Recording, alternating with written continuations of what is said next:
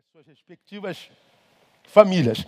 Irmãos, hoje eu queria deixar uma palavra com vocês que da qual eu tirei esse tema, fazer nada. A maior, a mais danosa de todas as ações. E da onde que eu vou tirar essa palavra? De Tiago, capítulo 4, verso 17. Tiago 4,17 é um texto muito conhecido da Bíblia Sagrada, onde o apóstolo diz assim: Aquele, pois, que sabe fazer o bem e não o faz, comete pecado. Aquele, pois, que sabe fazer o bem e não faz, comete pecado.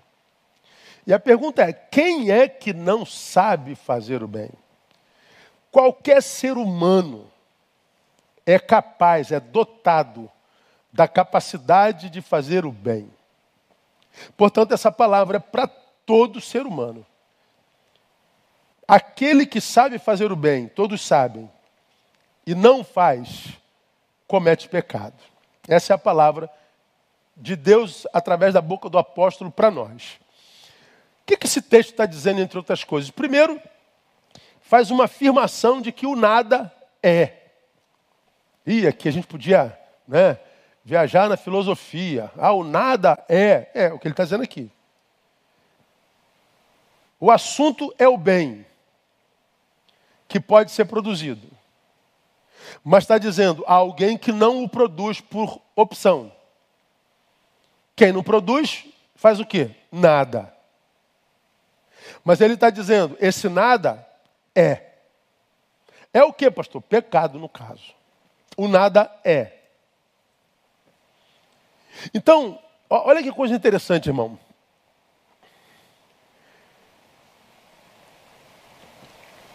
Eu posso ser visto como alguém que está em pecado,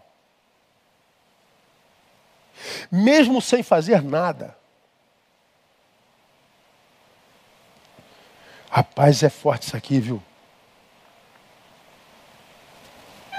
que, que você fez para estar tá assim, cara? Eu não fiz nada. Verdade. Verdade.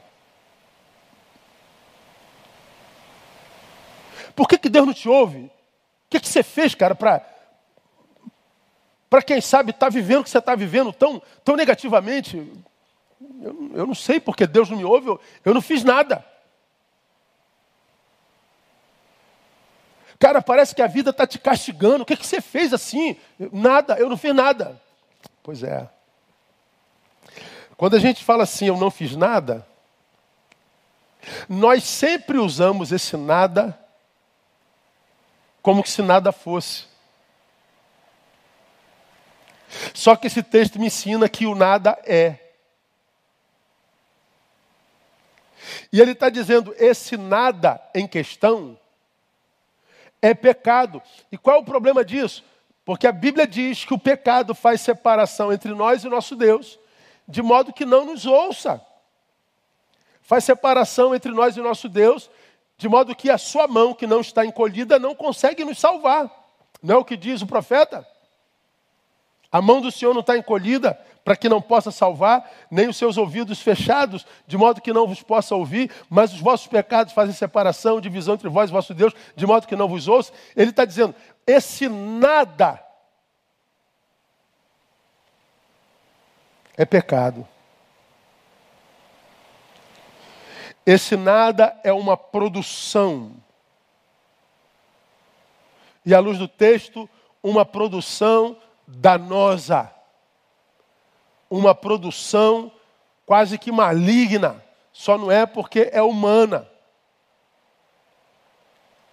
Esse texto está na Bíblia há muito tempo e nós nunca o entendemos assim, né? A gente nem sempre se aprofunda na leitura do texto, mas esse texto é, é, é, me saltou a, a, a mente nesses dias, eu achei ele interessante. Aquele, pois, que sabe fazer o bem, ou seja, aquele que não faz nada, podendo fazê-lo, também está fazendo. Fazer nada é uma produção. Fazer nada, a mais danosa de todas as produções. Por quê? Porque quando eu produzo alguma coisa malvada, maliciosa, eu estou produzindo e sei que posso estar colhendo alguma coisa futura. Mas quando eu não faço nada, nós temos a falsa ilusão de que porque nós não estamos fazendo nada, nós não estamos semeando.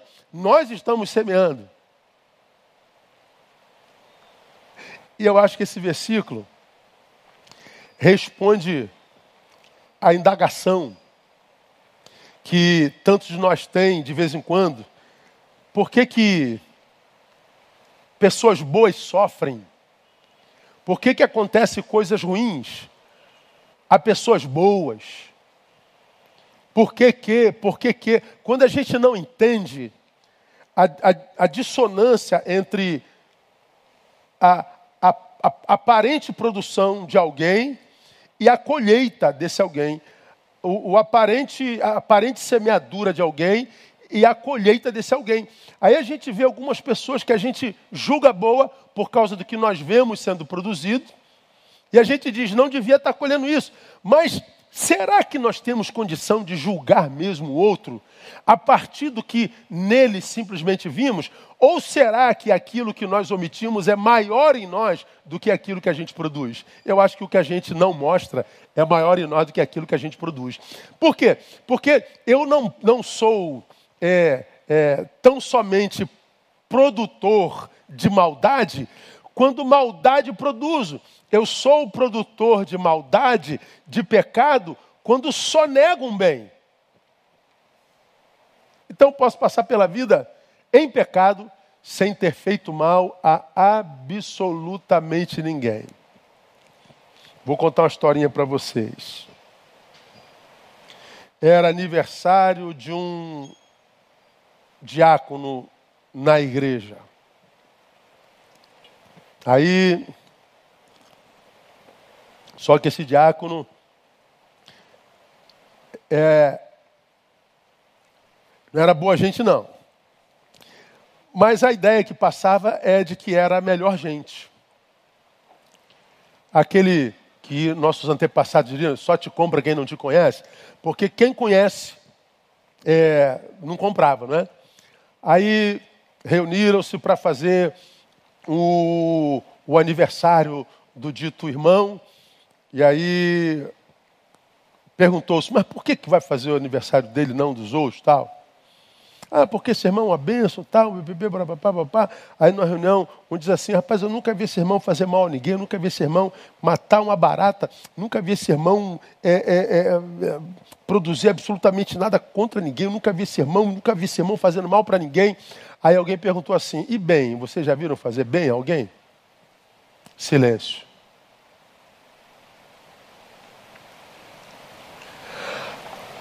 Alguém que não faz mal a ninguém, mas não faz bem a ninguém, é uma pessoa boa ou uma pessoa má?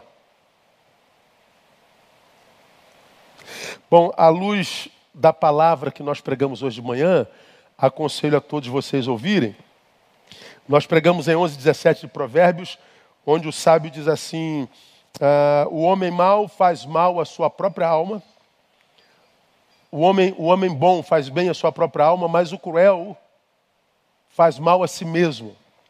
E eu falei que bondade e maldade na palavra não tem a ver com o que a gente faz ao outro a priori. Maldade e bondade à luz da palavra tem a ver com o que a gente faz conosco mesmo.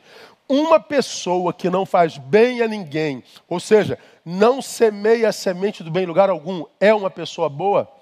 Se ela só nega um bem possível, ela é uma pessoa boa?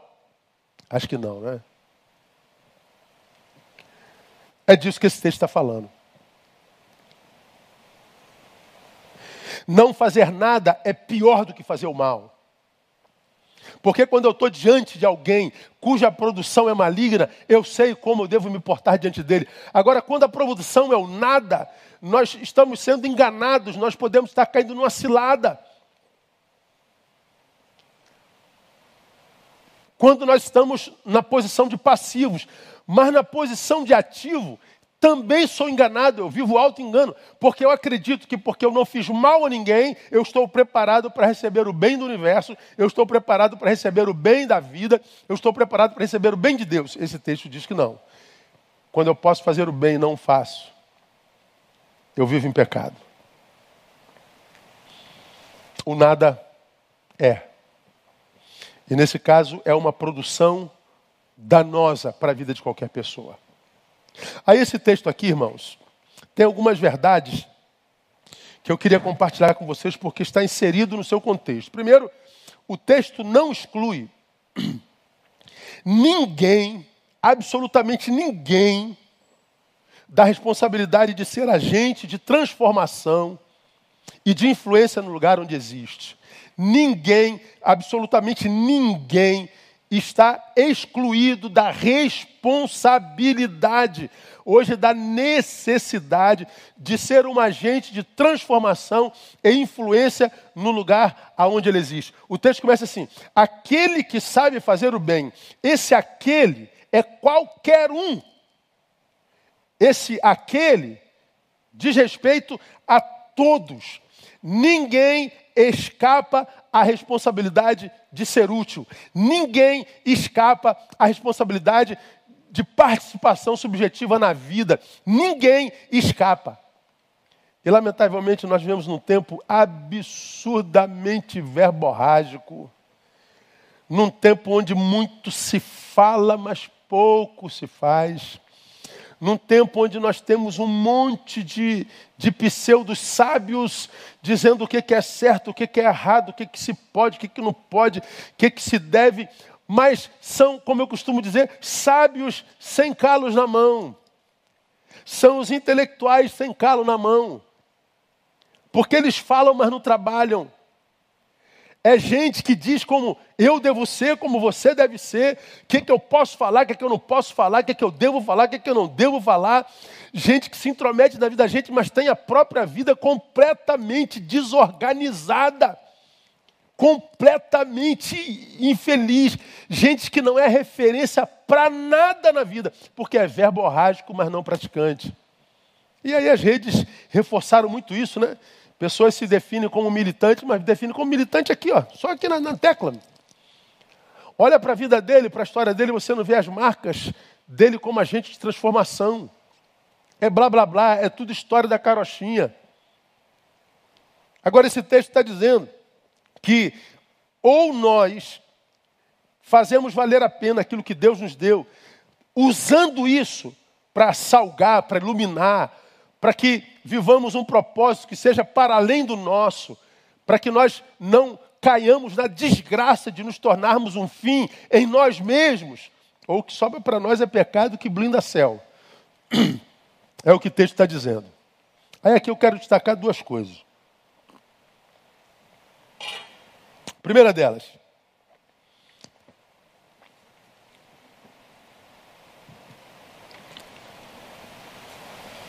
destacar uma, eu quero destacar uma realidade hoje percebida pela produção e pelo consumo da cultura contemporânea brasileira. Quando eu falo de ninguém escapa da responsabilidade e obrigação de ser agente de transformação, então destaco duas coisas.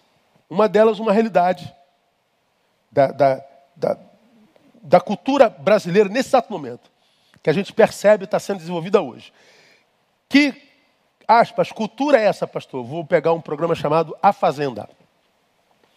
E vou arrumar briga com vocês, não é verdade? Não tem problema não, sou bom de briga. Você pega um programa desse, onde um grupo de pessoas fica ilhado dentro de uma fazenda, trancado dentro de uma fazenda. E o que eles produzem ali? Nada. É um tempo onde eles largam a vida real estão ali, isolados do mundo, e ali permanece por um tempo que eu não sei quanto tempo é. Nós, telespectadores, ou vós, telespectadores, sentamos ali e ficamos vendo a produção daqueles fazendeiros. E ficam ali horas, meses.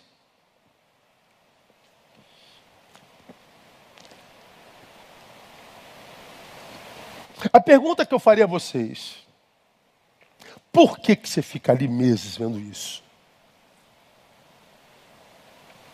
O que, que você ganha naquela micro-sociedade composta por alguns meses? Que tipo de produção te enriquece? Bom, eu e você sabemos a resposta.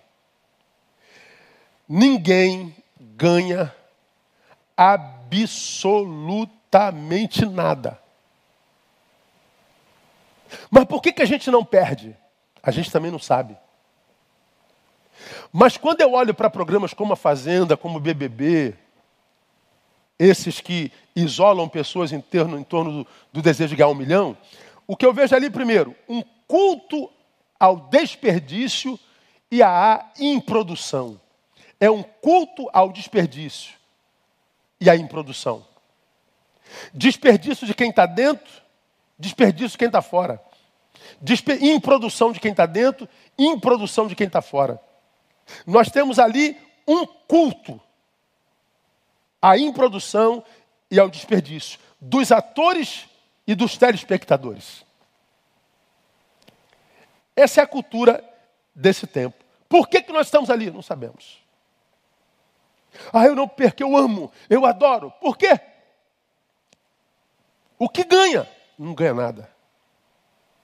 Mas a cultura do desperdício de tempo, a improdução, a, a, a beligerância, a guerra, a competição, a maledicência, o exibicionismo,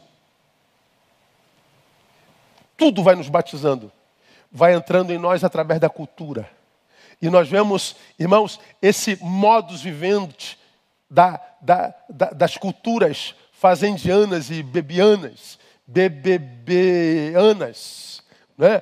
É, tomando a nossa sociedade e nós não vemos mais as nossas crianças sonhando em ser alguma coisa, a não ser alguém que se torne como eles mesmos são chamados, de celebridade. Porque, de um lado, eu vejo o culto ao desperdício e à improdução, e, por outro lado, nós vemos nesse desperdício de tempo e improdução a construção de ídolos mortos.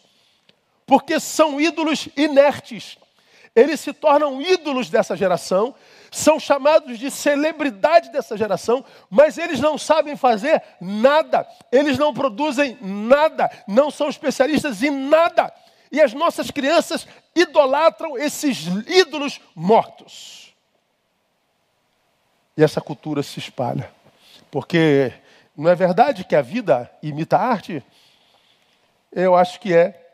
E talvez isso justifique esse status quo dentro do qual a gente vive de miséria, onde o que a gente vê é a multiplicação dos homicídios, o que a gente vê é a multiplicação do suicídio, o que a gente vê é a multiplicação do consumo de, de, de drogas e de barbitúricos e calmantes, ninguém consegue mais ter é, sono sem remédio, ninguém consegue equilíbrio sem remédio, ninguém consegue alegria sem remédio, a gente não tem mais nada natural na vida, nada nem no corpo e nem na mente. É tudo artificial. Porque a vida real, como ela é, se tornou insuportável. Por quê, pastor? Se eu nunca fiz mal algum, é porque talvez a gente só negue o bem. Essa é a primeira realidade. Uma realidade percebida pela produção e consumo cultural brasileiro através de programas como esse. Gera um culto ao desperdício e à improdução e produz, constrói ídolos mortos, inertes. A segunda realidade para a qual te chamava, chama atenção nessa noite é sobre uma fala de Freud. Há uma fala de Freud, que eu acho que todos vocês conhecem, onde ele diz assim: qual a tua responsabilidade na desordem da qual você se queixa? Hoje o que a gente vê é gente reclamando. Gente reclamando, reclamando, reclamando. É o governo, é o ITS, é o Bolsonaro, é, é o que, é o que é. É o, é o, é o ônibus, é o BRT, é, é, é a economia, é não sei o quê, é tem que usar máscara, é, é, é, é, é não está morrendo ninguém não, isso tudo é mentira. Eu, eu, reclamação, reclamação, reclamação, reclamação, reclamação, reclamação, reclamação, reclamação.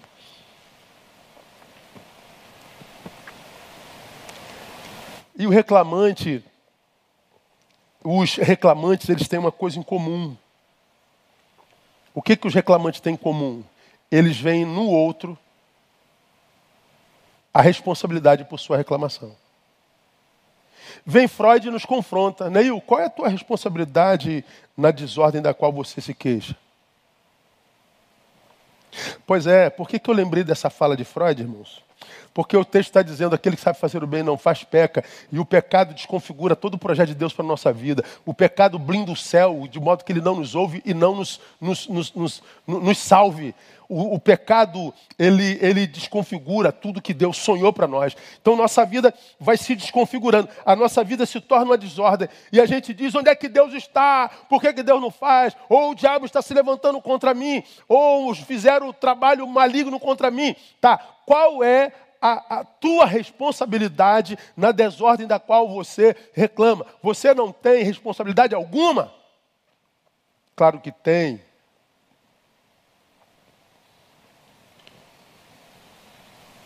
É muito difícil você ver alguém que está resolvido na vida, na alma, reclamando da vida e reclamando por alguma coisa. Eu não estou falando que ele tem todas as suas contas pagas, eu não estou falando que ele tem tudo resolvido na vida, eu estou dizendo que ele está capacitado para lidar com tudo que está em desordem. Contrapartida tem aqueles que têm um espírito murmurante de natureza. Pense em alguém agora que você conhece que vive reclamando da vida. Vê se não vem um nome na tua boca. Todos nós conhecemos alguém assim. Ah, pastor, minha mãe é assim. Ah, pastor, minha sogra, meu Deus, minha sogra vive reclamando. Ih, minha vizinha, minha filha vive reclamando. Meu pai vive reclamando. Pois é. A gente conhece alguém assim. E você vive reclamando? Ah, eu reclamo, mas é porque. Pois é. Esse é o nosso problema, irmão. O nosso problema é achar que o nosso problema está sempre lá de fora. O nosso problema é achar que o nosso problema é o outro sempre. O nosso problema é achar que a desordem da qual a gente reclama, a vida que a gente não curte viver, que a gente não tem prazer em viver, tem a ver com a produção alheia, tem a ver com nossa produção. E nessa palavra está dito que a nossa produção pode ser o absolutamente nada. O nada é uma produção. Eu não fiz mal para ninguém, mas também não fiz o bem que poderia ter feito. Essa produção chamada nada é danosa. Eu acho que Deus nos está amando com essa palavra nessa noite. Tem uma segunda verdade nesse texto. Primeiro, nós já aprendemos, o texto não exclui ninguém da responsabilidade de ser agente de transformação no lugar onde ele existe. A segunda verdade, o texto se refere também a um saber desperdiçado, a uma possibilidade desperdiçada.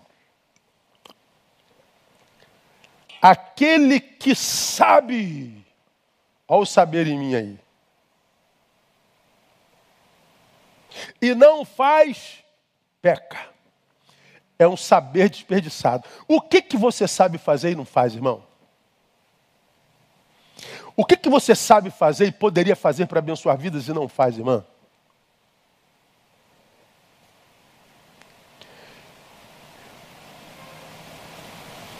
Para mim, o desperdício de saberes é o pior é, desperdício que existe.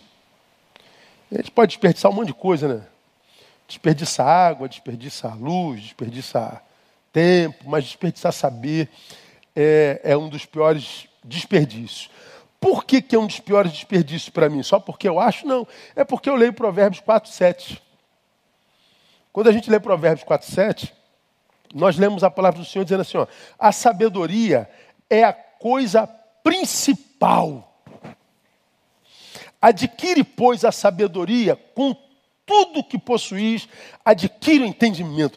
Então ele está dizendo, a coisa principal, com a sabedoria a gente faz a guerra, com a sabedoria a gente, a gente é, é, desfaz laços, com a sabedoria a gente se livra de corrupção e de engodo. A sabedoria é a coisa principal. De modo que quando eu tenho um saber e desperdiço, eu me auto-saboto, eu labuto contra mim mesmo, eu arrumo inimizade com aquele que, que madeu. É um dos piores saberes, por quê? Porque tem Provérbios 8,11. Bota 8,11 para mim, painel. Porque melhor é a sabedoria do que as joias. E de tudo que se deseja, nada se pode comparar a ela. Então, ter dinheiro é maravilhoso, ser famoso é maravilhoso, se é que é, ter é, é, é, é reconhecimento é, é maravilhoso, mas o texto está dizendo: nada se compara à sabedoria, porque a sabedoria me livra a mim e a minha sabedoria pode influenciar uma geração inteira ou mais de uma. E o que, que a gente sabe fazer que poderia usar para a glória de Deus e não usa? O que, que eu e você sabemos fazer que a gente poderia usar para abençoar alguém e não usa? Quantos saberes em nós habitam e a gente desperdiça todos eles? Estamos em pecado.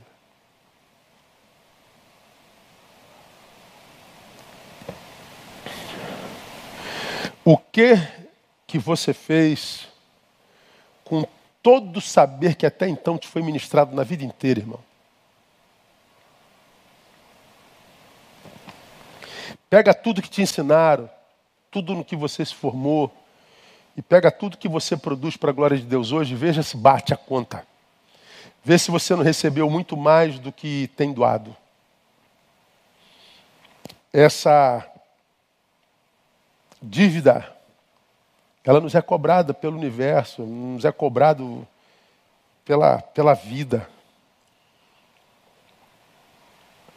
Então eu posso passar pela vida como um absoluto miserável, eu posso passar pela vida como um pobre coitado, eu posso passar pela vida como um infeliz, mesmo não tendo feito mal algum. Ontem eu e André, no final da noite, estávamos vendo um filme a respeito de uma cantora que morreu muito cedo no nosso país, muito querido por todos, e eu falei com ela: Meu Deus, eu nunca vi uma pessoa tão angustiada, nunca vi uma pessoa tão feliz.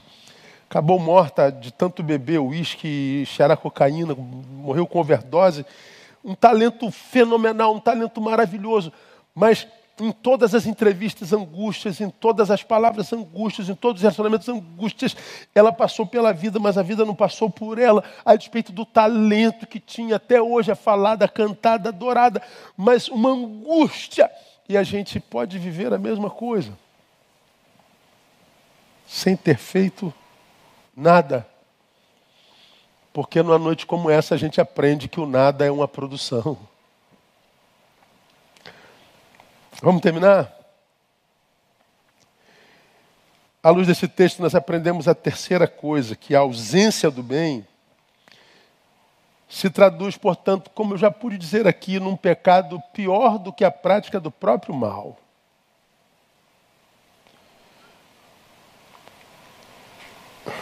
A ausência do bem se traduz num pecado pior do que a prática do próprio mal. Aqui não dá para lembrar da parábola do bom samaritano? Dá, não dá? O levita e o sacerdote, o pastor e o ministro de louvor. Estão na estrada. Um homem foi assaltado, espancado, diz o texto, deixaram meio morto, quase morto o sacerdote e levita, os religiosos passam, diz o texto, fitando nele os olhos, passam ao largo. Aí vem um samaritano. Samaritano, à luz desses religiosos, do levita e do sacerdote, é um povo imundo, é um povo ímpio, é um povo indigno, é um povo não crente, não conhece a Deus. Mas vinha um samaritano olhou para o homem meio morto, não conseguiu não fazer nada. A produção do ímpio, do imundo, do perdido, não crente, não foi igual do sacerdote do levita. Eles produziram nada. Mas o, o, o samaritano não, não conseguiu produzir algo semelhante. Ele desce da sua montaria, ele faz os primeiros socorros, ele desce da montaria, né? colocou o, o, o, o assaltado em cima da sua cavalgadura, chegou na primeira cidade, deixou numa, numa, numa pousada e disse assim: ó, Eu fiz os primeiros socorros, cuida dele, eu tenho um compromisso. Quando eu voltar, se você tiver gasto alguma coisa, eu pago. Eu vou passar por aqui e pago. Jesus está contando essa parábola a um doutor da lei cara que conhece a Bíblia de ponta a ponta, de cor. Jesus pergunta: qual desses é o próximo do ser que estava caído? Ah, foi o samaritano. Aí ele diz para um religioso, doutor da lei, diz assim: ó, seja como esse mundo. Você, doutor da lei, santo, conhecedor da palavra, seja como esse mundo. Seja como esse ímpio. Como assim? Alguém que não suporte produzir nada. Porque os seus irmãos de fé, o sacerdote e o levita, produziram a pior produção de um ser humano: a ausência do bem. Por que, que a ausência do bem é um pecado pior do que a prática do mal?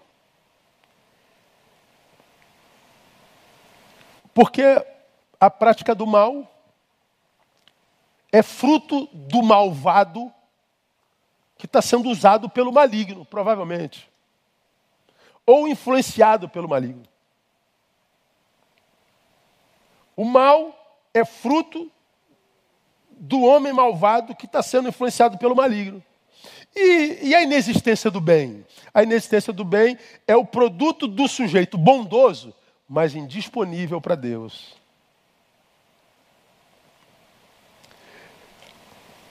O malvado é aquele que cai dentro da palavra de Jesus que diz assim: o malvado producente.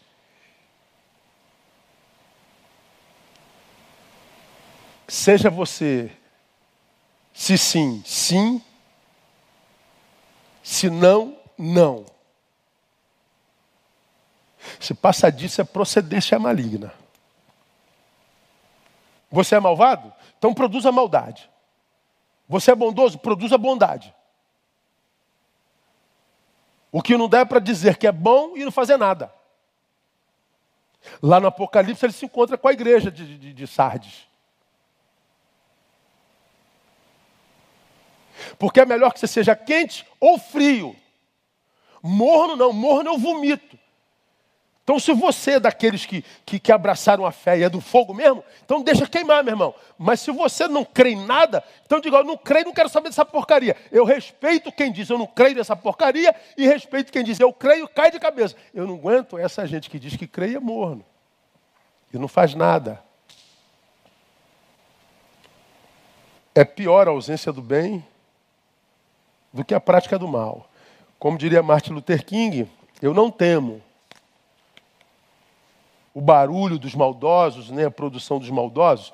O que eu temo é o silêncio dos bons. É disso que esse texto está falando.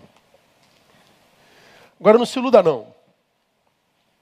Quando Luther King fala silêncio dos bons, ele não está falando que sente saudade da voz, ele tem saudade, ele sente falta daqueles que dizem e praticam. Não é o que acontece hoje. Todo mundo diz que é militante, todo mundo diz que é isso, todo mundo diz que é isso, mas só está aqui, ó, sentadinho no computador, botando frasezinha de lacração. Tem produção nenhuma, mão lisa. São os intelectuais de mão lisa. São os teólogozinhos de mão lisa. São os pastorezinhos lacradores. Que se metem no teu ministério, na tua vida, na tua metodologia, mas não conseguiram construir a deles. É muito bonzinho PowerPoint. Mas o pé ainda não está fincado na estrada da vida e essa estrada ainda não foi marcada pela sua história e pela sua produção. Então, meu irmão, a palavra de Deus nessa noite, acredito, nos adverte para que nós saiamos da, do discurso para a prática. Que a nossa vida seja uma vida que, em sendo vivida, vai deixando atrás o seu rastro, a sua marca, a sua cor, vai deixando atrás o, o seu cheiro, a sua produção, porque é pelos frutos que a gente é conhecido, não é pela lacração, pela verborragia e nem pela, pela intromissão na produção alheia, é pela nossa produção. Então, cada um de nós tem saberes que podem ser desenvolvidos, cada um de nós tem dom dado por Deus, porque não há ninguém na sua igreja que não tenha dom. Desenvolva o seu. E você vai ver que de repente você não precisa mais estar brigando com ninguém, achando que alguém é culpado dessa inércia, nesse marasmo no qual é, caiu a sua vida. E de repente o Senhor está dizendo: Não, meu filho, eu não vou te dar mais porque o que eu te dei você não desenvolveu. Parábola dos talentos. Então peça ao Senhor para que, quem sabe, nesse final de mês, nesse início de mês, você comece a desenvolver um talento, que Deus possa te abençoar com novos sonhos, para que esse talento possa te, te, te, te, tirar do lugar, para que esse talento possa ser posto em prática, para que ele possa ser semeado, para que a vida possa voltar a sorrir para você de novo. Porque fazer nada é a mais danosa de todas as produções. Levanta daí nessa noite no nome de Jesus e vai produzir para a glória de Deus, na sua simplicidade, devagarinho, na sua humildade, qualquer coisa com amor. E você vai ver que essa pequena coisa, Deus vai abençoando para que se torne uma grande coisa para a glória dele e para o teu próprio bem-estar. Que Ele nos abençoe e nos dê a graça de fazermos da nossa vida uma vida producente para a glória do seu nome. Bem, Deus abençoe vocês. Nós vamos encerrar lembrando a você que nós estamos na campanha aí da nossa telha, esperamos que cada um de vocês doe uma, pelo menos umazinha em nome de Jesus, tá bom?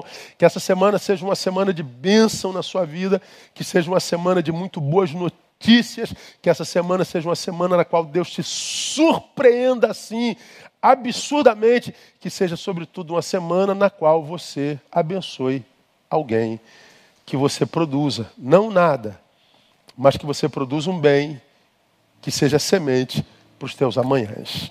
Bem, vamos orar e vamos terminar o nosso culto. Nos vemos terça-feira, permitindo o Pai, nas lives, nas terças e quintas. A gente tem tido lá 500, 600 pessoas na live e eu não sei por que, que vocês, milhares que estão aqui, não vão para a live no Instagram. Então, provavelmente vocês não tenham Instagram, mas deveriam ter, como eu tenho falado. Não precisa publicar nada. Abre o Instagram, não bota nada, pelo menos para você acompanhar a palavra que a gente tem ministrado à igreja terças e quintas. Tá bom? Vamos orar e vamos embora. Quer dizer, eu vou embora, você já está em casa. Pai, muito obrigado por essa noite. Muito obrigado por esse tempo de edificação. Muito obrigado por esse tempo de adoração. Muito obrigado por esse tempo de confronto. Muito obrigado por esse tempo de exortação. Muito obrigado por essa palavra de abertura de olhos. Abra os nossos olhos mesmo, Pai se o nada é produção e produção danosa, ajuda-nos a produzir algo que não seja tão danoso assim. Nós sabemos fazer o bem e queremos produzir bem. Que todos os nossos irmãos aqui reunidos conosco nessa hora possam ser tocados pelo Teu Espírito Santo para fazer algo de bom, para fazer algo de bem, para abençoar essa terra, Deus, com frutos do céu porque os frutos do inferno a gente vê o tempo todo. Mova os bons, levanta os bons da inércia, levanta os bons, ó Deus, dessa acomodação e faz com que esses bons produzam para a glória do teu nome. Dá-nos uma semana de glória, de graça diante do Senhor, guarda-nos do mal e nos dê a oportunidade de servir. Te pedimos isso e agradecemos porque o fazemos no nome de Jesus, nosso Senhor que reina. Amém. Glória a Deus. Deus abençoe vocês até terça, permitindo o Pai. Vamos sair louvando com mais uma canção para a gente matar a saudade. Obrigado, equipe. Até domingo, permitindo o Senhor.